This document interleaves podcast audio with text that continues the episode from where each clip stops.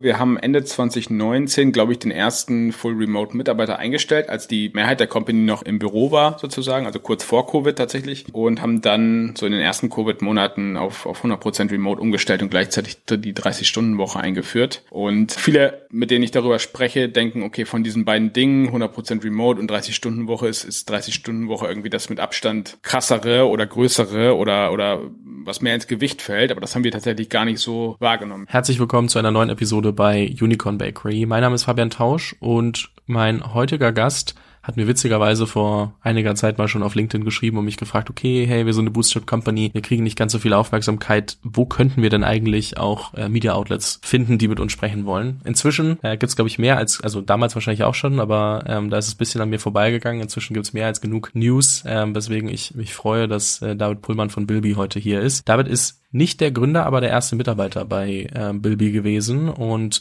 inzwischen CEO vor kurzem die Mehrheit der Anteile an die Bregal Unternehmerkapital verkauft. Dementsprechend, ja, man sagt eigentlich, glaube ich, in der Startup-Welt dann schon Exit dazu, auch wenn ihr natürlich immer noch beteiligt seid und habt das gebootstrapped. Ich glaube, das ist ein sehr spannender Faktor. Ähm, hab da angefangen, also der, der Gründer Jan angefangen, das als ähm, so nebenher zu machen, dann sich irgendwann selber finanzieren können, dich als Freelancer hinzugenommen, dann als, als äh, Mitarbeiter und dann ist das immer weiter gewachsen. Irgendwann habt ihr mal kommuniziert, dass ihr so äh, um die 5 Millionen ARA gemacht habt ähm, und jetzt auf dem Weg zu 10 Millionen ARA seid. Ich schätze, nachdem ihr jetzt verkauft habt, werdet ihr da nicht mehr so offen drüber sprechen, deswegen lassen wir das auch so stehen. Ich glaube aber, es gibt sehr viele spannende Punkte. Ne? Auf der einen Seite, weil ihr gebootstrapped habt, auf der anderen Seite, weil ähm, ja, Bootstrapping an sich im Company Building einige Herausforderungen mit sich bringt, jetzt dann auch auf den äh, Exit vorbereitet, dann irgendwie in einem Markt, also ihr habt eine Lösung für E-Commerce-Händler, die auf verschiedensten ähm, Plattformen verkaufen, gebaut, um, um all denen irgendwie zu helfen. Das ist natürlich während der Corona-Zeit ein extremer Aufschwung gewesen,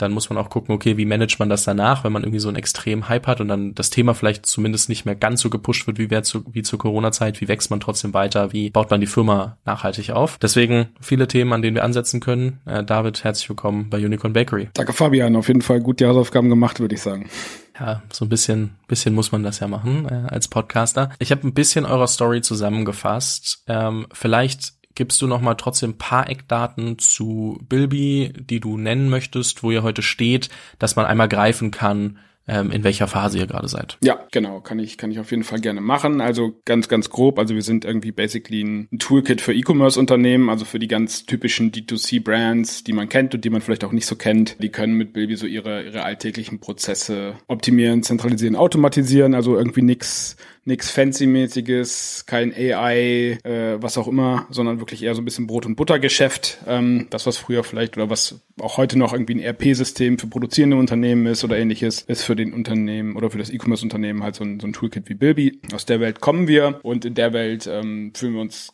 wohl und fühlen uns zu Hause und entwickeln uns in der Welt auch weiter. Heißt auch, dass wir uns ein bisschen auf den Dachmarkt fokussieren, zumindest ist das der Stand heute. Äh, und auch trotz äh, oder mit äh, sozusagen neuen Mehrheitsshareholdern wird sich da zumindest kurzfristig auch nichts dran ändern. Wir glauben alle, sowohl wir als auch die Shareholder, dass im Dachraum dann auch ordentliches Potenzial ist für Lösungen wie Bilby.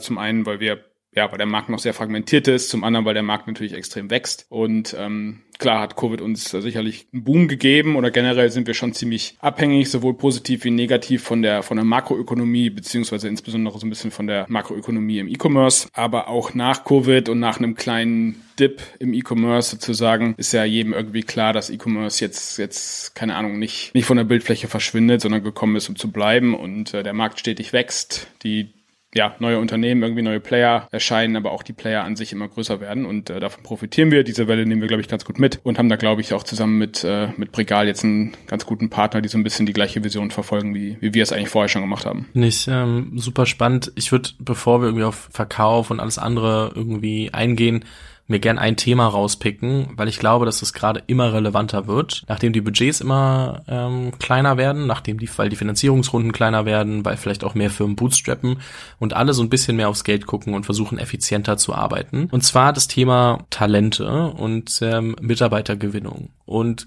gerade mal gar nicht so sehr auf Arbeitgebermarke, sondern mehr auf okay, ich bin eine kleine Firma, wir sind vielleicht fünf bis zehn Leute, wir wachsen, wir wollen irgendwie zwei, drei, vier neue Leute einstellen. Wen kann ich überhaupt dazu nehmen?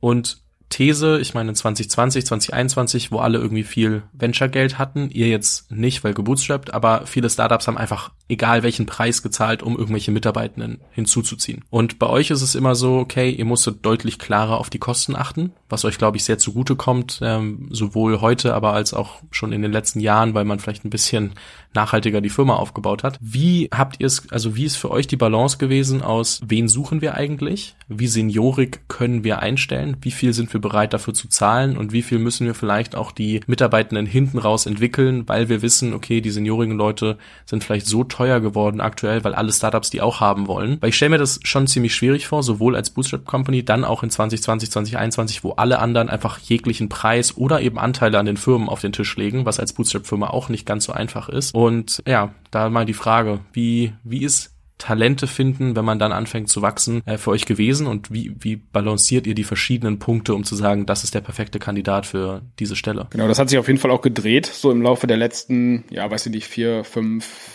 sechs Jahre. Also ich bin seit 2016 bei Bilby, ähm, war damals eben der erste und dann, da waren wir auch noch nicht remote, muss man fairerweise sagen. Da hatten wir eigentlich zwei Standorte, beide so ein bisschen im Nirvana, also definitiv nicht der Nabel der, der Tech-Welt und ähm, hatten im Grunde irgendwie eins bis 1,5 Bewerbungen pro ausgeschriebene Stelle zu der Zeit. Ja, das heißt, ähm, wir haben da relativ schnell uns entscheiden müssen für irgendwelche Bewerber, weil wir jetzt gar nicht so den riesigen Zulauf hatten. Und wie du schon richtig sagst, konnten jetzt auch nicht mit riesigen Gehaltspackages irgendwie um uns werfen und wollten wir auch nicht. Ja, also wir haben immer äh, die Philosophie gehabt, niemals irgendwie Vergangenes vergangenen Profit auszugeben, aber auch erst recht nicht zukünftigen Profit auszugeben, sondern haben immer so ein bisschen aus dem laufenden Cashflow gelebt und, und auch gesagt, okay, wir, das ist unser Cashflow, das ist unser aktueller Profit, also können wir XY einstellen und mehr halt nicht, so. Und das hat uns, glaube ich, auch gut getan, insbesondere so in den letzten Jahren. Ähm, aber genau, das hat sich halt so ein bisschen gedreht, da haben wir halt wirklich, ja, sehr opportunistisch eingestellt, äh, auch Quereinsteiger, auch bis heute stellen wir super viele Quereinsteiger ein, gerade so im Support oder so gibt's gibt's ganz viele Mitarbeiter, die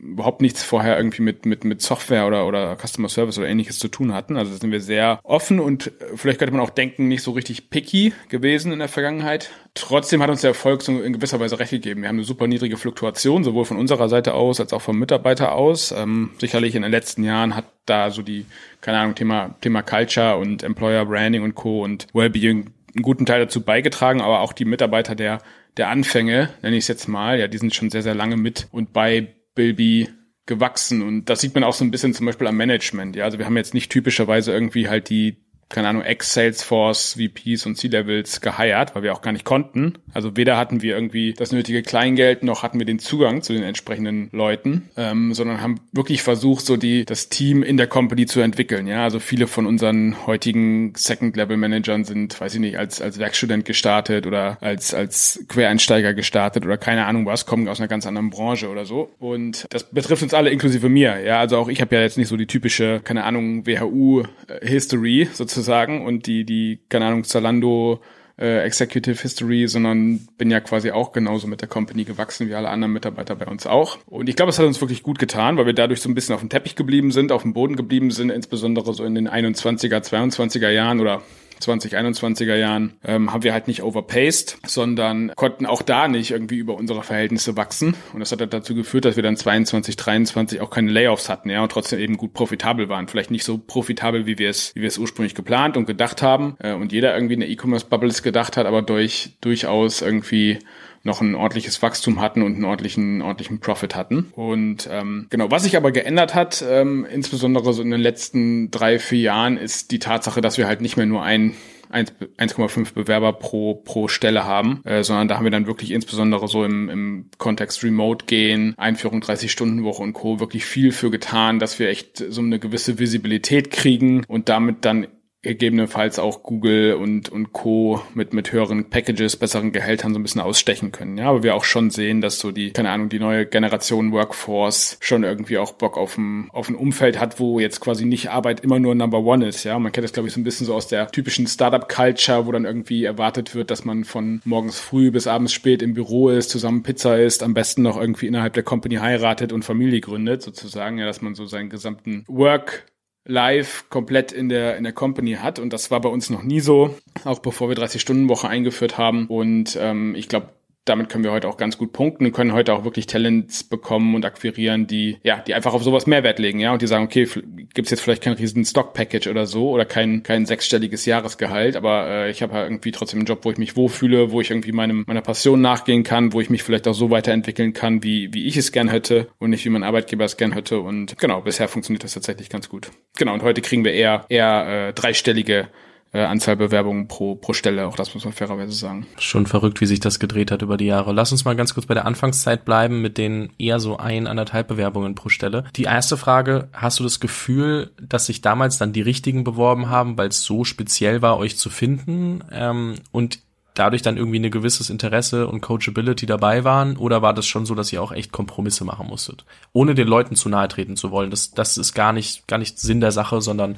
einfach nur aus heutiger Perspektive, wenn man mal auch den Gegenvergleich gesehen hat. Ich glaube, es ist ein bisschen Mix. Also wir haben in den Anfangs, in der Anfangsphase, so kleiner zehn Mitarbeiter, haben wir zum Beispiel super viele Stellen, was heißt super viele, ja, also aber verhältnismäßig viele Stellen, äh, zum Beispiel über die, über die Arbeitsagentur besetzt. So, ja. Also das waren einfach Leute, die wirklich arbeitslos waren, weil sie arbeitslos sein wollten wollten oder weil sie vielleicht einfach Pech hatten, wo man jetzt denkt, okay, ist jetzt als Startup nicht irgendwie die Number One Ressource für neue Mitarbeiter, aber das hat für uns echt gut funktioniert. Und äh, natürlich haben wir mit den Leuten, haben wir die jetzt nicht blind eingestellt und haben mit den Leuten gesprochen und äh, haben uns da trotzdem, auch wenn es vielleicht nur ein, zwei Bewerber waren, wirklich zum Großteil echt, echt wohl gefühlt. Und äh, das hat sich auch bestätigt. Ja, sicherlich ist da auch ein bisschen Glück dabei gewesen, dass viele davon oder die meisten davon auch heute noch dabei sind und sich extrem gut weiterentwickelt haben in der Company, extrem gut auch persönlich, so auch die persönliche Karriere, glaube ich, gut weiterentwickelt haben. Und natürlich gab es auch irgendwie ein, zwei, die, wo das nicht gepasst hat, aber das war dann in der Regel auch beidseitig, ja, wo man relativ schnell gemerkt hat, okay, das passt einfach irgendwie kulturell nicht. Und das hat jetzt weniger was mit einem Skillset oder so zu tun, sondern du fühlst dich bei uns nicht so richtig wohl und wir sind mit dir auch nicht so richtig happy. Also trennt man sich dann irgendwie für alle Beteiligten am, am sinnvollsten. Aber beim Großteil hat das echt gut funktioniert, ja. Und ich glaube, neben der gewissen Portion Glück, die wir dabei hatten, ja, ist es, ist es genau das, was du gesagt hast, ja. Also es waren halt Leute, die wirklich sich auf die Suche begeben haben,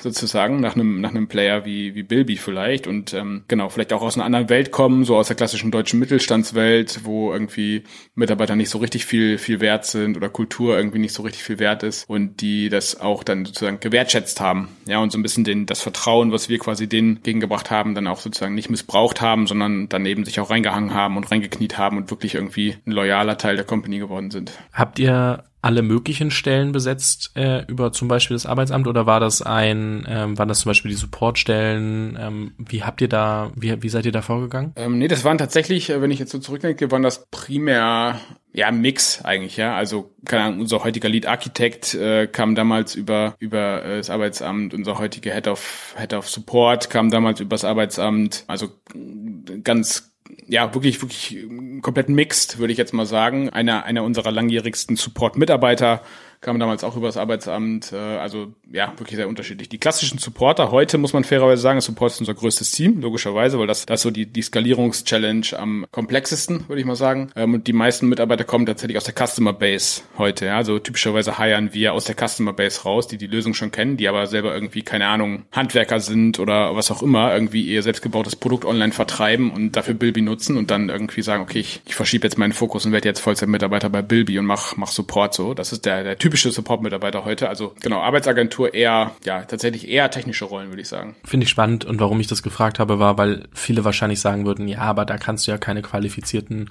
Mitarbeitenden finden und nicht, weil die Leute das wissen, sondern weil sie halt irgendwie so Vorurteile dem gegenüber haben. Und ähm, deswegen war mir das wichtig, das nochmal noch mal dazu zu sagen. Genau, es war auch, es war halt, es war halt auch eine andere Zeit, was so das Thema Remote betrifft. Ne? Also weder wir waren da noch Remote, noch war Remote so komplett Commodity, wie, wie es heute ist. Das heißt, das waren halt auch Leute, die irgendwie vielleicht einen guten Skillset hatten, aber das gleiche Problem, was wir hatten damals in der Provinz, irgendwie Mitarbeiter zu finden, das hatten die halt auch Arbeitgeber zu finden, sozusagen. Ja, da gibt es zwar, gibt's zwar nicht so viele Suchende, äh, aber es gibt auch nicht so viele Wettbewerber sozusagen als Arbeitgeber. Von daher ähm, hat sich das sicherlich auch ein bisschen gedreht. Das heißt, dieselben Mitarbeiter heute hätten wahrscheinlich gar nicht oder wären wahrscheinlich gar nicht erst irgendwie bei der Arbeitsagentur gelandet, weil sie irgendwie schon vorher einen Remote-Job angeboten bekommen hätten oder gefunden hätten. Das, das muss man auch fairerweise dazu sagen. Wie habt ihr ähm, also ihr seid heute fully remote, ihr macht ähm, eine 30-Stunden-Woche, trotz, also das ist aber euer Vollzeit, das ist nicht, ja, wir stellen die Leute dann über 30 Stunden an, die haben einen Teilzeitvertrag oder so, es ist, eure Vollzeitwoche ist quasi 30 Stunden, das heißt, ihr habt dadurch natürlich auch eine gewisse Arbeitgebermarke aufgebaut. Und das glaube ich auch einer der Gründe, wie du vorhin schon gesagt hast, okay,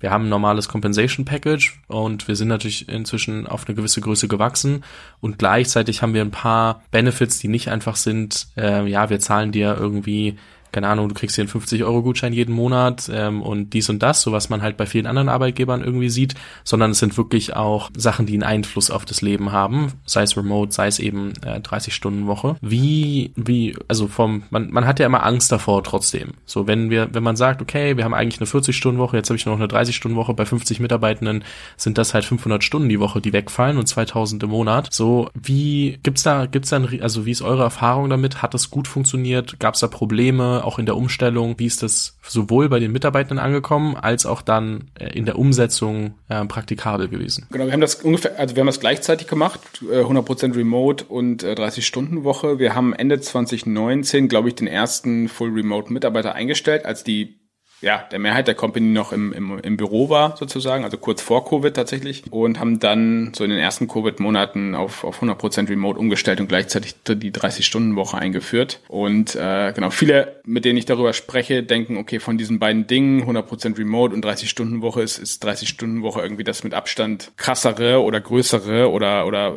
was mehr ins Gewicht fällt, aber das haben wir tatsächlich gar nicht so wahrgenommen. Ja, es gibt natürlich jetzt nicht super viele Teams und Mitarbeiter, wo wir den, wo wir die Effizienz oder auch so ein bisschen den Output vorher nachher gut tracken konnten, aber ein paar gibt's durchaus, ja. Also Support, ist so ein typisches Beispiel, wie viele Tickets beantworten die Support-Mitarbeiter. Und ähm, also ein paar Teams gibt's durchaus und da war relativ schnell klar, dass der, der absolute Output auf jeden Fall nicht darunter leidet, ja, vielleicht sogar profitiert. Ja, also dass die, die Motivation ist höher, die, die, die Krankenquote ist vielleicht geringer, man ist fokussierter. Interessanterweise haben wir im Vorfeld der Einführung eine Umfrage gemacht, ob die Mitarbeiter vier Tage A siebeneinhalb Stunden oder fünf Tage A sechs Stunden präferieren würden sozusagen. Und ähm, Großteil hat im Vorfeld gesagt, wir machen, wir machen vier Tage machen irgendwie Freitag off so, vier Tage Woche mäßig. Das ist ja auch das Modell, was heute schon recht, recht irgendwie populär geworden ist. Äh, mittlerweile ist es so, dass, glaube ich, 95 bis 99 Prozent der Mitarbeiter eigentlich eine, eine Fünf-Tage-Woche machen und, und sechs Stunden arbeiten, durchschnittlich. Und ich glaube, das ist auch das Modell, was äh, wirklich so ein bisschen den, den Vorteil bringt. Ja, ich bin fest davon überzeugt, dass man sich an sechs Stunden pro Tag einfach mehr konzentrieren kann, fokussieren kann und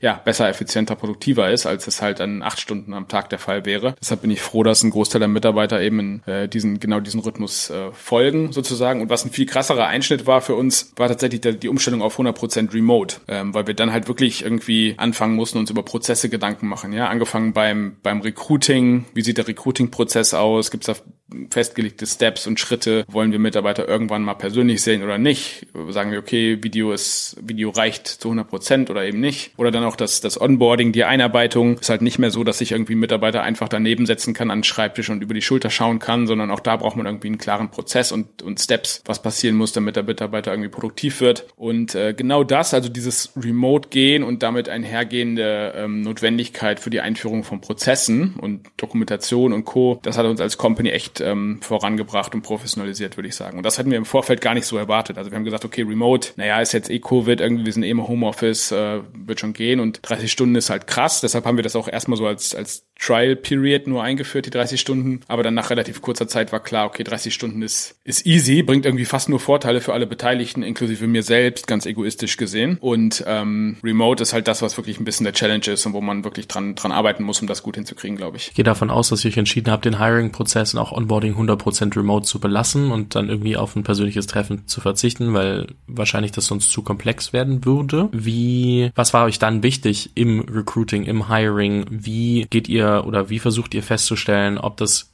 also da, beziehungsweise dieselbe Überzeugung zu entwickeln über den Hiring-Prozess, die ihr sonst vielleicht in persönlichen Gesprächen auch zum Teil aufgebaut hättet? Ja, ich glaube, der, der größte Impact oder die, die größte Erkenntnis war, dass wir so die unterschiedlichen Steps im Hiring-Prozess thematisch ganz klar getrennt haben. Ne? Also im Vorfeld oder davor war es halt eher so, man hat jetzt irgendwie mal zwei, drei Interviews geführt mit den Leuten, jetzt im Büro damals noch und hat irgendwie in allen zwei, drei Interviews dieselben Sachen bequatscht mit einem unterschiedlichen Team oder mit unterschiedlichen Interviewern oder so. Äh, und jetzt im, im Remote-Prozess ist das relativ klar strukturiert. Was passiert im ersten Telefonat, was passiert im zweiten Telefonat, was im dritten und dann gibt's vielleicht noch ein viertes oder so. Und genau, es gibt das hat halt wirklich thematisch ganz klare Abgrenzung. Da gucken wir uns irgendwie den Lebenslauf an. Da geht's nur um den Mitarbeiter persönlich und so ein bisschen den Culture Fit. Da geht's um sein, sein Skillset und ähm, genau mit mit mit einem ja mit einem echten Skill Check sozusagen auch dabei und so. Also wir haben es sehr sehr klar getrennt, äh, um das nicht zu vermischen. Ja, weil sonst haben wir festgestellt, okay, das keine Ahnung, man man versteht sich super gut mit einem Mitarbeiter und äh,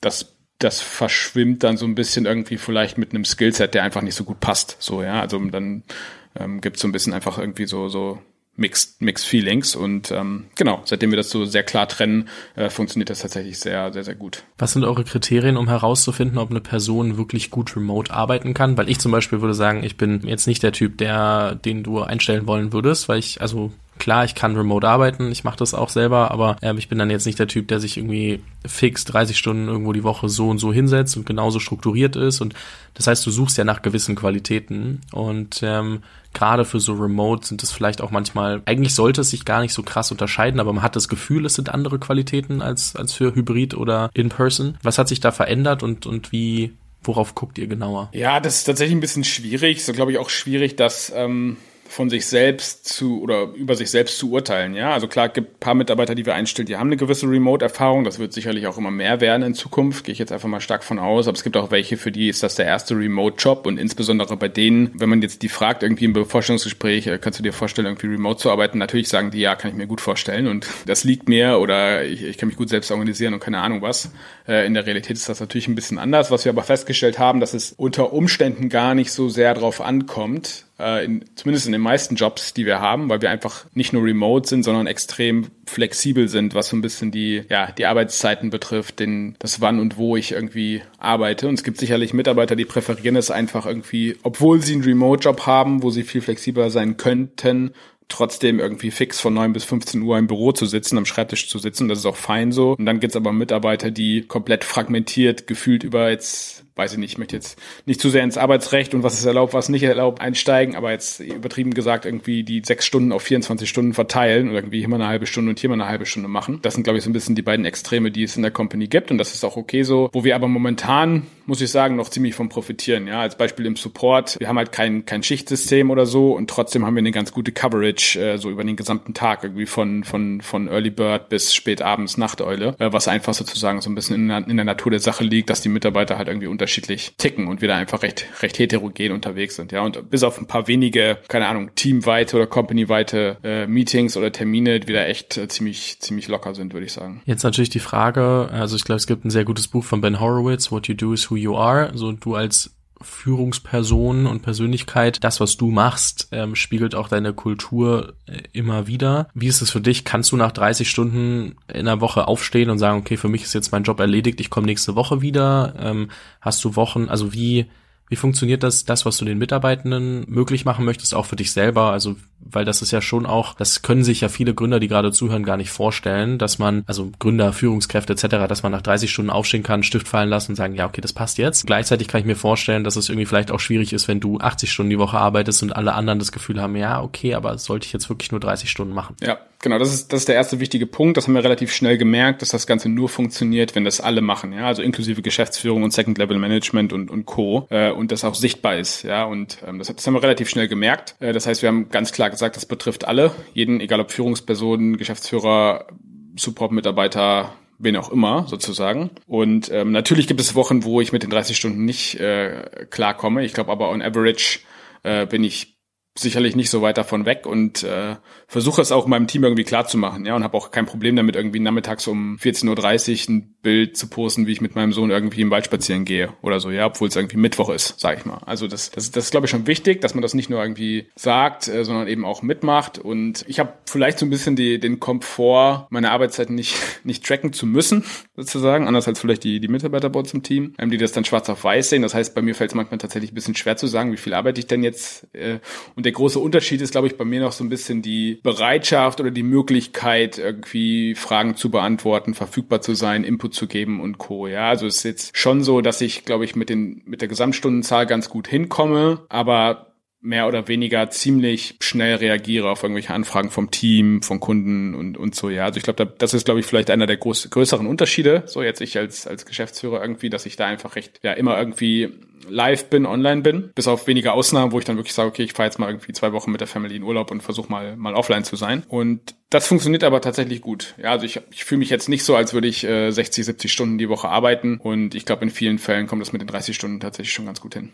Ja, ich weiß nicht, äh, ob du, ob du Remote.com äh, kennst. Mir fällt der Name gerade nicht ein, aber der Gründer von Remote.com. Jo. Äh, genau. War auch schon hier zu Gast. Ach cool, genau. Der, der verfolgt ja, glaube ich, eine, eine ähnliche Philosophie und ähm, sagt auch, okay, wenn ich das als, als Führungskraft nicht vorlebe, ja, wie soll mein Team mit einem guten Gefühl irgendwie nach 30 Stunden den, den Hammer fallen lassen? Ja, ja das stimmt. Aber ähm, trotzdem noch ein anderer Punkt, den, den ich spannend finde. Nochmal kurz zurück zum, zum Thema Team Training und, und Team Onboarding und, und Weiterentwicklung. Wir hatten das anfangs mal kurz angerissen, dass man vielleicht auch ein paar ähm, Kompromisse machen muss in der frühen Phase, beziehungsweise wenn man irgendwie aufs Budget achtet. Wie sind denn eure äh, internen Trainings, Coachings, Strukturen, so dass ihr quasi sagt, okay, wir haben einen Mitarbeiter, der ist auf Level A und wir würden den gerne auf B oder C entwickeln, weil da brauchen wir demnächst, also da brauchen wir dann irgendwie über die Zeit sowieso die, die Unterstützung, beziehungsweise das die Position, die wir dann nachhaltig damit mit dieser Person besetzen wollen. Wann habt ihr angefangen, über so wirklich äh, Mitarbeiterentwicklung etc. nachzudenken? Ja, zugegebenermaßen sind wir dann noch nicht da, wo wir, wo wir, glaube ich, mal hinwollen oder wo wir vielleicht auch mal sein müssen. Also was wir, glaube ich, ganz gut mittlerweile drauf haben, ist wirklich so, dass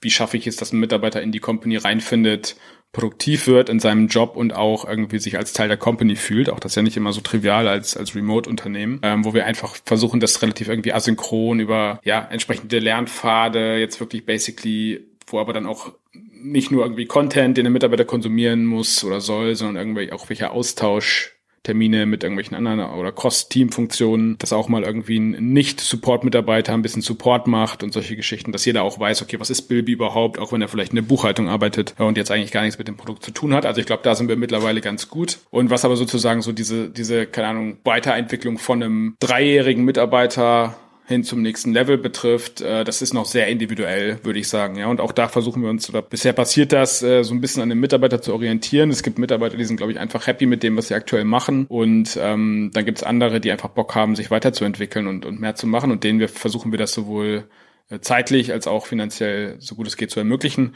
Das ist aber noch sehr individuell und da gibt es jetzt noch nicht so einen klaren Karrierepfad oder irgendwie einen klaren vorgegebenen Weg, wie das vielleicht äh, ja in, in, in größeren Unternehmen schon der Fall ist. Da, da haben wir noch ein paar Homework zu erledigen, glaube ich. Ja, ihr wachst ja auch noch weiter, äh, auch über die Zeit wahrscheinlich an, an Personal. Wenn wir über Toolstack sprechen, was sind so Tools, äh, auf die du bei einer Remote Company nicht verzichten kannst? Genau, Slack sicherlich Number One. Nicht nur für, für den Moment, sondern insbesondere so ein bisschen auch als Archiv, glaube ich. Ja, also es gibt fast nichts, äh, was irgendwie jetzt, oder ich sag mal, es gibt fast nichts Unvorhergesehenes, was nicht doch irgendwie schon mal vorgekommen ist, sozusagen, und sich in den Tiefen von Slack dann auch ganz gut wiederfinden lässt. Also Slack ist sicherlich Number One. Äh, und dann ähm, Number Two teilen sich, glaube ich, so ein bisschen Asana und äh, Google Workspace bei uns. Also wir sind sehr, sehr Google-lastig. Wir kommen aus der Google-Welt, nicht aus der, aus der Microsoft Teams-Welt sozusagen, sind ganz happy damit. Aber Slack ist sicherlich ähm, ganz vorne mit dabei. Gibt es so ein paar Tools, die man nicht ganz so häufig hört, die trotzdem irgendwie den, den Alltag als Team remote erleichtern? Wir nutzen noch Lucid, genau, sowohl Lucid Chart als auch Lucid Spark, so, so im weitesten Sinne irgendwie so Flowcharts, äh, Whiteboard-Geschichten sozusagen, ist ein bisschen Fluch und Segen zugleich. Dann vielleicht auch noch ganz spannend, wir haben äh, vor ungefähr zwei Jahren, glaube ich, haben wir die Buchhaltung ingesourced äh, und haben äh, Oracle NetSuite äh, eingeführt als Financial ERP. Sicherlich ein bisschen Overkill gewesen, zu der Zeit insbesondere noch, so ist eher für ein bisschen größere Unternehmen, glaube ich, ganz cool. Äh, hat uns aber so viel näher äh, an die an die ganzen Zahlen gebracht, als wir es vorher waren. Ja, vorher hatten wir so ganz klassisch externe Buchhaltung beim Steuerberater und äh, keine Ahnung nach nach sechs Wochen, wenn der Monat rum war, gab es irgendwie vielleicht mal ein Reporting oder so. Da sind wir auf jeden Fall momentan sehr viel sehr viel näher, sehr viel schneller und sehr viel besser mit den mit den Zahlen unterwegs. Also das kann ich auch empfehlen, äh, wer es sich wer es afforden kann, ähm, an irgendeinem Punkt dann tatsächlich die Buchhaltung wieder ein bisschen näher ins Unternehmen reinzuholen. Mhm. Spannender Punkt. Jetzt mal ein bisschen weiter gedacht, äh, kurz mal weg von dem von dem Thema Organisation, sondern mehr auch äh, zu den letzten Vorkommnissen, so dass ihr dann, dann Teil der Firma verkauft habt, also die Mehrheit. Ich glaube, mehrere Fragen. Das eine ist, ich meine, ihr seid eine Firma, die gut gewachsen ist, die profitabel läuft. Warum war jetzt ein Zeitpunkt, wo es vielleicht auch Sinn gemacht hat zu verkaufen? Weil wenn ich mir das angucke, natürlich sind die Gespräche nicht erst vorgestern losgegangen, aber Multiples bei solchen Exits sind natürlich irgendwie ein bisschen runtergegangen. Dann überlegen sich viele natürlich, okay, wenn wir weiter so wachsen und dann stehen wir in ein, zwei Jahren da, dann sind die Multiples vielleicht wieder besser, was immer eine schwere Kalkulation ist, ehrlicherweise. Warum war jetzt ein sinnvoller Zeitpunkt, äh, darüber nachzudenken und und, und auch einen Partner zu finden. Genau, die ersten Anfänger oder die ersten Überlegungen, die waren äh, eigentlich schon 20, Anfang 2022, äh, muss man fairerweise dazu sagen. Ähm, da haben wir uns das erst, also Ahnung, Inbound gab's schon, gab's schon viel länger, ja. Also irgendwann ist das dann übergeschwappt von, es gab nicht mehr VC Inbound, sondern äh, äh, PE, also Majority Exit äh, Inbound sozusagen, ist dann irgendwann übergeschwappt, wo wir meistens relativ blockierend und ablehnend gegenübergestellt waren. Äh, Anfang oder Ende 2021, Anfang 2022 hat es dann so ein ganz bisschen gedreht und wir haben gesagt, okay, ähm, why not? Schauen wir uns mal an, gucken wir mal, was, was die so zu erzählen und zu, zu bieten haben. Äh, das gleich oder, oder parallel dazu äh, ist Jan, also der Gründer von Bilby, auch operativ immer mehr, immer mehr ausgeschieden. Ähm, immer hat, hat immer mehr weniger gemacht, hat sich immer mehr zurückgezogen. Äh, der aber dann auf dem Papier noch ein, der 100% Shareholder zusammen mit seiner Frau war sozusagen und ähm, diese Entwicklung, diese Parallelentwicklung, äh, dass wir uns ein bisschen geöffnet haben in Richtung Inbound und gleichzeitig äh, Jan sich immer mehr zurückgezogen hat, das hat ganz gut harmoniert oder zusammen auch irgendwie gepasst, war irgendwie so, eine, so ein logischer Prozess sozusagen. Dann war ein, äh, 2022 halt ein, ein schwieriges Jahr mit Ukraine und Inflation und Post-Covid und keine Ahnung was, so dass wir das dann äh, dabei belassen haben. Und in 2023 dann zusammen mit einem Advisor, also wir haben es ja mit Carl Square zusammen gemacht, auch nochmal die kurze, kurze Props an, an Carl Square, also super Mannschaft, wer, wer da überlegt, was zu machen gerne mal einen Outreach an Carl Square machen. Und haben 2023 entschieden, dass wir das, dass wir das Ganze nochmal angehen. Ja, und zwar sowohl haben wir so ein gewisses Momentum im Markt gesehen, obwohl du sagst, okay, die, die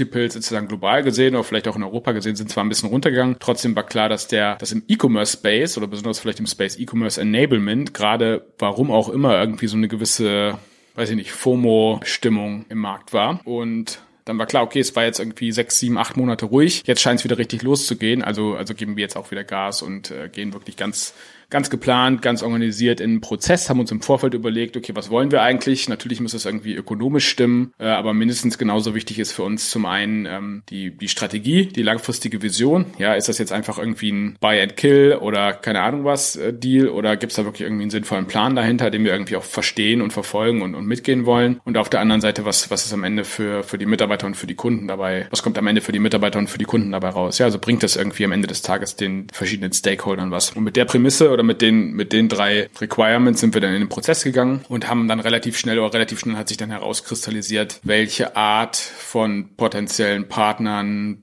ja, PEs oder, oder Fonds da irgendwie gut matchen und was vielleicht auch nicht so gut matcht, auch wenn es vielleicht ökonomisch noch, noch attraktiver möglicherweise war. Und genau, dann ging das tatsächlich extrem schnell. Ja, also vom, vom ersten Kennenlernen äh, mit Bregal Unternehmerkapital bis zur Unterschrift äh, ich weiß nicht, wie, wie weit ich mich jetzt aus dem Fenster lehnen kann und will, aber das waren definitiv keine zwei Monate. Ähm, und äh, ehrlich gesagt, ich glaube nicht mal einen Monat.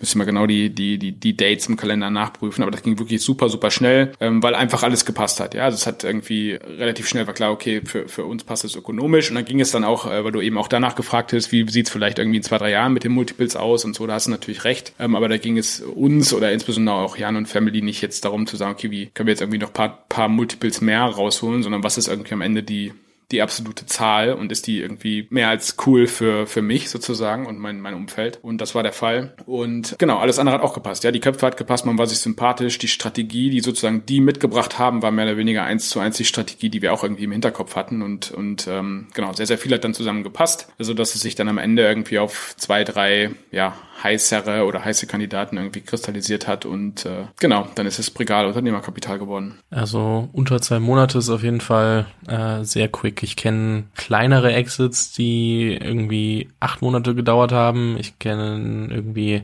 ja, Milliarden-Exits, die vielleicht sechs Monate gedauert haben. Also es gibt von bis natürlich und jeder ist da irgendwie ein bisschen, bisschen spezieller und ich meine, je nachdem, wie viel auch von eurer Seite vielleicht schon vorbereitet war und ich denke, dass da mit Karl Square bestimmt auch schon ein bisschen Vorarbeit geleistet wurde, dann ist natürlich, wenn alle Sachen schon da sind und, und dann vieles passt, kann das natürlich auch schnell gehen. Jetzt hast du, als Jan operativer rausgegangen ist, den, den CEO-Posten übernommen. Ähm, was verändert sich denn für dich gerade? Also inwiefern führt dieser Exit dazu, dass deine Rolle sich verändert? Genau, ganz konkret äh, verändert sich, dass wir halt mit Regal zusammen den Plan haben, eine E-Commerce-Gruppe aufzubauen. Ähm, und das heißt, dass, äh, oder ja, eine E-Commerce-Gruppe aufzubauen, die im Grunde auch aus mehreren Leveln besteht. Ja, und es gibt eben sozusagen ein ein, ein Sublevel oder eine Subgruppe, was alles irgendwie rund um Bilby ist. Das heißt, es ist irgendwie Bilby, das ist äh, Replyco, die Tochter, die wir Anfang letzten Jahres, also vor dem Exit schon gekauft haben, plus noch potenziell äh, weitere Unternehmen, die irgendwie mal Teil der Gruppe werden sollen. Und ähm, meine Rolle verändert sich dahingehend, dass ich so ein bisschen die, die Fäden zusammen halte. So, ja, und so ein bisschen die Gesamtstrategie, glaube ich, zusammen mit Pregal nach vorne treibe. Jetzt nicht mehr nur auf Bilby bezogen, sondern wirklich so auf die gesamte Gruppe oder auf die, auf die anderen Gruppen-Companies. Sowohl aus, aus äh, finanzieller Sicht, aus, aus Management-Sicht, aus Strategiesicht, aber auch aus M&A-Sicht. Also auch da, das vielleicht auch für mich, hätte ich gar nicht so sehr erwartet, aber da ist Pregal super offen und, und äh, ziemlich froh über meinen Input, so was ich sage, was wären potenzielle Targets, was sind gute, gute Partner von Bilby, die irgendwie noch Teil der Gruppe werden könnten ähm, und welche vielleicht auch eher nicht. Und ähm, genau, das heißt, da ganz, ganz konkret inhaltlich ändert sich, ändert sich meine Rolle wirklich hin zu so einer eher zu so einer Gruppenrolle oder zu so einer Subgruppenrolle, würde ich mal sagen. Ähm, was auf der anderen Seite eben auch heißt, dass ich nicht mehr so operativ bei Bilby sein kann, wie ich es vielleicht vorher war und gleichzeitig für das Second Level Management heißt, okay, die müssen vielleicht mehr Verantwortung übernehmen und müssen vielleicht da ein bisschen mehr machen, genau. Und genau, das ist auf jeden Fall spannend. Sicherlich ändert sich auch reportingmäßig was. Irgendwie monatliche Reportings, die relativ klar definiert waren und strukturiert waren, sowohl mit wie hat das, wie muss das Ganze aussehen und äh, wie was, was muss das, was muss das, was muss das enthalten und bis wann muss das geliefert werden sozusagen. Das hatten wir halt im Vorfeld nicht. Das ist ja klar, dass das jetzt irgendwie bei einem, bei einem PE sein muss, weil die auch irgendwie ja Rechenschaft ablegen müssen gegenüber ihren Investoren. Das ist auch so ganz praktisches, was, was Neues. Ähm, wir werden jetzt einen Beirat aufsetzen für die E-Commerce-Gruppe, dann auch irgendwie monatliche Board-Meetings machen, ähm, wo einfach irgendwie noch ein paar, ja, paar Industry-Experts so ihren, ihren Senf äh, dazugeben können und sollen. Und ähm, genau, das sind so ganz konkrete Themen, die sich für mich, für uns äh, ändern. Ansonsten für die, für die restlichen Mitarbeiter würde ich jetzt mal sagen, ändert sich wenig bis gar nichts. Ja, also viele hatten natürlich irgendwie, weiß ich nicht, Uncertainty, was passiert jetzt? Ja, führen wir jetzt wieder eine 40-Stunden-Woche ein? Äh, keine Ahnung, bauen wir jetzt doch ein Büro, müssen alle nach München ziehen oder keine Ahnung was so. Und ähm, die, die Angst konnten wir, glaube ich, den Mitarbeitern relativ schnell nehmen. Also für die meisten Mitarbeiter ändert sich in ihrem Daily Business, in ihrem täglichen Doing eigentlich gar nichts. Außer die haben halt Bock drauf. Ja, auch äh, natürlich gibt's auch irgendwie Potenziale oder Chancen. Ja, also jetzt gerade, wenn ich jetzt irgendwie an den Aufbau der Gruppe denke ähm, und sage, okay, ähm, es gibt vielleicht irgendwie in Zukunft mal Rollen, die auf, auf Gruppenebene dann sind und nicht mehr in der, in der Company sind. Und wenn man Bock hat, kann man sich vielleicht auch als Mitarbeiter entsprechend weiterentwickeln. Und ähm, genau, deshalb glaube ich, ist es für mittlerweile für den, für den Großteil der Company und der Mitarbeiter echt ein ein, ein positives Signal gewesen und genau, die meisten, glaube ich, haben auch echt, echt Bock auf die Zukunft. Klingt sehr spannend, klingt auch, als ob äh, du jetzt in einer also nicht, dass deine Rolle nicht vorher schon spannend wäre, aber noch spannendere Rolle rutschen kannst, auch selber dich natürlich weiterentwickeln kannst. Ich habe noch so eine abschließende Frage eigentlich, die dann sich sehr wieder auf ähm, Company Building und, und wahrscheinlich auch sehr effizientes Company Building ähm, bezieht. Wenn du jetzt mit anderen Gründern sprichst und ähm, da kommen bestimmt sowohl äh, Venture-Funded ähm, Startups zu dir als auch Bootstrap-Companies, die dich fragen, okay, hey, was waren so die Kernpunkte, warum ihr Step by Step effizient gewachsen seid und eben keine Leute entlassen musstet, irgendwie nicht komplett auf die Schnauze gefallen seid, weil ihr irgendwie euch massivst verschätzt habt und mit Geld geplant habt, dass das euch nicht gehört und, und das vielleicht auch noch nicht, nicht sicher ist, wo es herkommen soll, nur auf dem Papier steht. Was sind so die die Richtlinien, für die du nimmst, wenn du das, das Wachstum planst ähm, und auch generell drüber nachdenkst, Capacity Planning, Planning ähm, Wofür wollen wir investieren? Wofür wollen wir nicht investieren? Was sind da deine Gedanken, die du anderen mit auf den Weg gibst, die jetzt vor der Herausforderung stehen, vielleicht ein bisschen effizienter zu wachsen als in 2020, 2021, vielleicht auch noch 2022. Genau, sind vielleicht auch eher Learnings oder Sachen, die wir vielleicht auch mal falsch gemacht haben in der Vergangenheit, die, die ich da so ein bisschen scheren kann. Ähm, zum einen, genau, was du schon gesagt hast, auf jeden Fall halt das Geld irgendwie zu verplanen, was man im Moment verdient und nicht, was man irgendwie in der Vergangenheit verdient hat und das, was man möglicherweise in Zukunft verdienen wird. So, das, das haben wir irgendwie immer schon mit durchgezogen. Ähm, das heißt, wir haben auch eigentlich fast immer irgendwie Gewinnausschüttung gemacht, komplett und, und so, also dass wir gar nicht in die Versuchung kamen, irgendwie das, ja, mehr, mehr Geld auszugeben, als wir irgendwie verdienen. Das ist so ein ganz, ja, pragmatisches Thema, glaube ich. Ähm, ansonsten in der Vergangenheit, äh, was wir sicherlich auch manchmal falsch gemacht haben, ist, dass wir so auf die am lautesten schreienden einzelnen Kunden zu sehr gehört haben. Ja, also wenn jetzt keine Ahnung irgendwie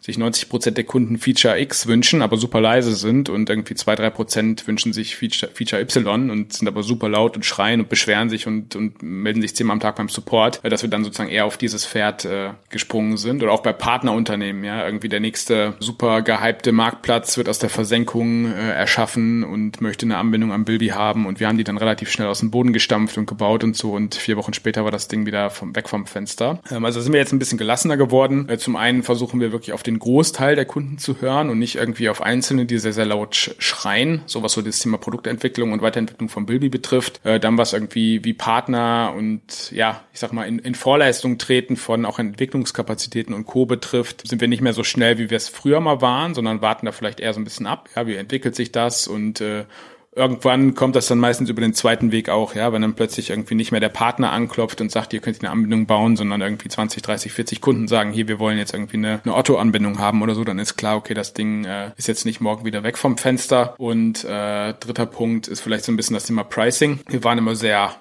defensiv, was das Thema Pricing betrifft und äh, haben dann irgendwann ja, glaube ich, angefangen und versucht sozusagen nicht die, nicht die, die relativen oder nicht relative Preisänderungen so, zu sehen, sondern wirklich so ein bisschen, okay, was bringt das Produkt eigentlich dem Nutzer und was also, ist aus unserer Sicht irgendwie fair, dass er dafür bezahlt und was ist auch irgendwie fair innerhalb der Kundengruppe, ja. Also wir haben eine ziemlich breite Kundenbase, von welchen die irgendwie ein paar Euro bezahlen, bis welchen die ein paar hundert Euro bezahlen in der Vergangenheit. Äh, und ist das überhaupt fair oder sollten vielleicht die Kleinen irgendwie mehr bezahlen und, und äh, die, die Großen erst recht mehr oder so. Und genau, da sind wir momentan, glaube ich, oder mittlerweile, ähm, und zwar nicht erst seit dem seit der Übernahme vom Regal. Natürlich haben PEs auch immer da ein Interesse dran, aber auch vorher, äh, glaube ich, waren wir da schon sehr mutiger, was das betrifft, ja, und auch vielleicht ein bisschen selbstbewusster. Ich glaube, es ist ein typisches typisches äh, Phänomen, gerade bei deutschen Startups, dass sie ja sich selber underpricen oder unterpreis äh, verkaufen. Ja, bei, beim Churn zum Beispiel ist das gleiche. Ich hatte mal eine Konversation mit einem äh, amerikanischen Kollegen und der hat sich so ein bisschen drüber lustig gemacht, dass man äh, bei deutschen SaaS-Companies irgendwie den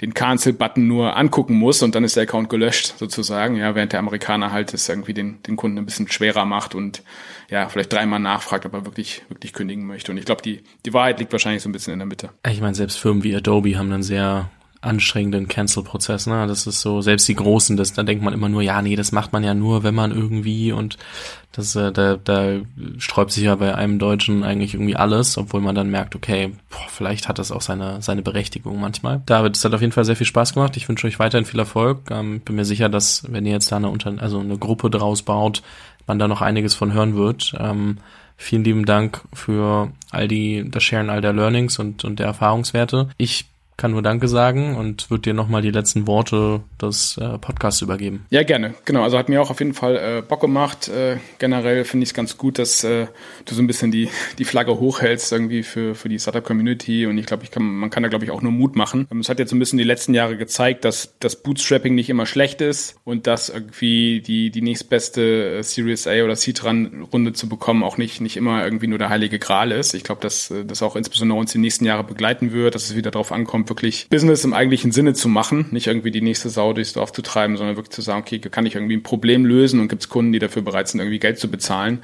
Und ich glaube, wenn man das gefunden hat, wenn man irgendwie ein geiles Produkt hat, was, was Kunden offenbar brauchen, ich glaube, dann schafft man es auch, äh, ja, ein profitables Business aufzubauen, wenn man nicht über seinen eigenen Verhältnissen lebt. Trotzdem glaube ich auch auf der anderen Seite, vielleicht das noch als, als äh, letzter Comment, ist jetzt nicht nötig, irgendwie eine Company zu gründen und äh, ja, irgendwie über Jahre hinweg sich selbst 450 äh, Euro Gehalt zu zahlen als, als, als Founder und Co. Ja, also dann ähm, ist vielleicht doch irgendwie nicht verkehrt zu sagen, ich gucke mal, ob ich eine Förderung mitnehmen kann oder irgendwie einen kleinen Teil abgebe an, an VC-Money oder so. Ähm, ich glaube auch das ist wichtig, dass man ja auch einfach irgendwie ein realistisches Business betreibt, ja, und wenn man halt feststellt, okay, es geht nicht, ja, ich kann die Company nur weiter betreiben, wenn ich mit, mit keine Ahnung, mit zehn Mann äh, daran arbeite, die 450 Euro verdienen, dann ist es vielleicht auch einfach nicht das richtige Business. Ich glaube, es ist ein guter, guter Schlusssatz. Ähm, David, vielen, vielen lieben Dank. Danke, Fabian. Bis denn.